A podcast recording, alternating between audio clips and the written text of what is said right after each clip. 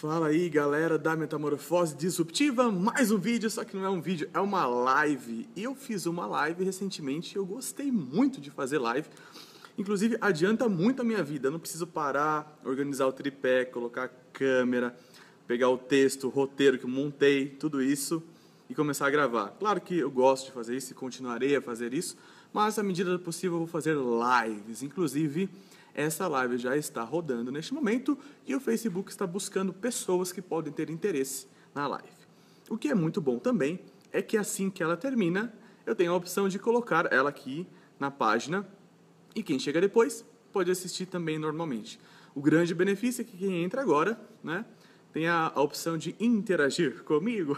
Mas, oi, mas você está certo disso? Eu posso perguntar qual é o seu desejo de Natal e qual é o seu pedido? Ok.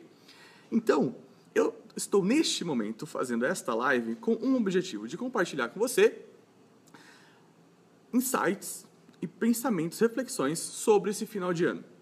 Por quê? Porque todo final de ano a gente sempre pensa como vai ser o próximo ano.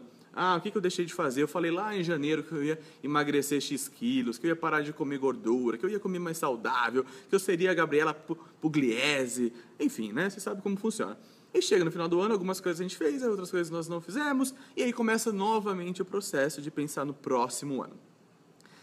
Dito isso, eu passei por esse processo. Obviamente, assim como muitas pessoas, é provável que você que está assistindo também tenha passado por ele, eu aprendi, quando eu tinha aproximadamente uns 15 anos de idade, mais ou menos, que é muito importante é, montar um, um, projeto de vida, montar um, um plano, né, um projeto de vida realmente. E eu, naquela época, eu basicamente estruturei a vida em cinco áreas, né? Então, saúde, família, espiritual, esporte, que está relacionado com saúde, e profissional, amor, sei lá, enfim. Você monta do jeito que você quiser. E, e eu vim sempre atualizando esse meu projeto. E de um, sei lá, uns dois, três anos para cá, eu parei de fazer isso.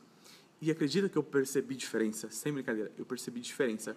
E esse ano eu decidi, para 2017, mudar isso retomar essa, essa estratégia ou esse costume de criar um projeto de vida. Então, eu montei um e-book, montei um material aqui com, com o que eu penso sobre isso, com, com a lógica que eu imagino que faça sentido, pelo menos para mim, de pensar nas metas do próximo ano. E aí é esse o objetivo. Se você quiser esse material, eu mando para você tranquilamente. Só mandar e-mail para mim, que é o e-mail que eu uso aqui na Metamorfose, que é eu quero receber eu quero receber gmail.com manda para mim que eu te envio o arquivo. Já mandei para umas 50 pessoas que, inclusive, já me pediram. Mas basicamente é isso. Então, o que, eu coloquei nesse material? A primeira coisa para mim é que eu passo um senso aqui de planejamento, que sim, é, concordo e penso que tem que ter esse senso de planejamento que é muito importante para ajudar a alcançar as metas. Então, eu dividi em algumas partes. A primeira parte é a que eu chamo de análise SWOT pessoal. O que quer dizer isso? É muito comum, se você não conhece, dar uma googada. Joga no Google aí, mas tem uma técnica, um negócio chamado análise SWOT que são suas forças, fraquezas, ameaças e oportunidades. Se você tem um negócio, tem que fazer uma análise SWOT, né? É legal que faça para entender o contexto que você vai abrir sua, sua empresa, seu negócio. Então, tem isso para vida. Então, por exemplo, as suas forças, né? considerando uma matriz de forças. Deixa eu aumentar aqui que o meu zoom está baixo. Forças, tá? Então, assim, ó, detalhar todas as suas forças pessoais e competências profissionais, também conhecidas como como pontos fortes, ou seja, de um modo simples, significa os atributos positivos ou os diferenciais perante os outros. Ou seja, você vai parar, vai começar a escrever, cara, tu, quais são os seus pontos fortes? O que, que as pessoas falam de você que são muito relevantes para você? Por exemplo, nos últimos dois dias eu conversei com algumas pessoas que são próximas a mim é, e nesse, nessa conversa eu pedi feedback. Falei, ah, o que, que você pensa de mim assim? O que, que você acha que eu faço muito bem? Ou qual que é qual que é a imagem que eu tenho para você? E aí eu fui juntando, né, para formar a imagem que as pessoas têm de mim, para me ajudar a montar a minha análise. E assim sucessivamente. O segundo passo é o passo de planejamento efetivamente, né? Que ele é uma, eles são alguns quadrantes que tem no material, que inclusive é o que a Endeavor usa para os empreendedores Endeavor, que é, primeiro, ter consciência das suas forças e fraquezas. Segundo, fazer uma análise das oportunidades e ameaças. Então, um e dois, análise SWOT. Estabelecer visão de longo prazo onde se quer chegar. Quatro, sua meta, sua visão daqui a um ano, cinco anos, dez anos. Ah, eu tenho que saber? Não, você não necessariamente precisa saber.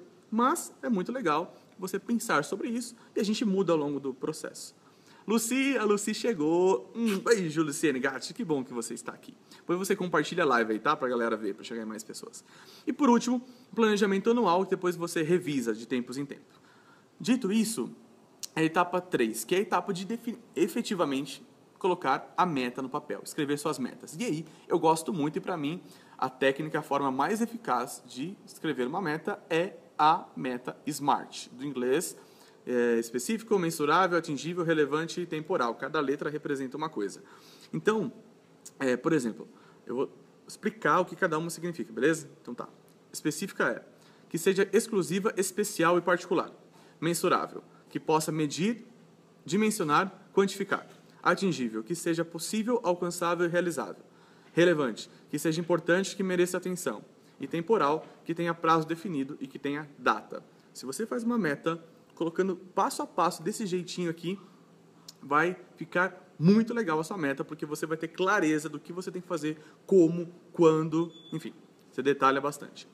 E aí eu compartilho no material também a roda da vida. Você já ouviu falar? Roda da vida nada mais é do que uma pizza, pensa, uma pizza onde cada pedaço é uma área.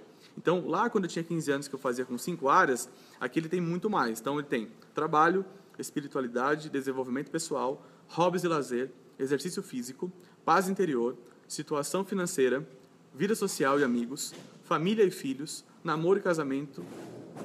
E é isso.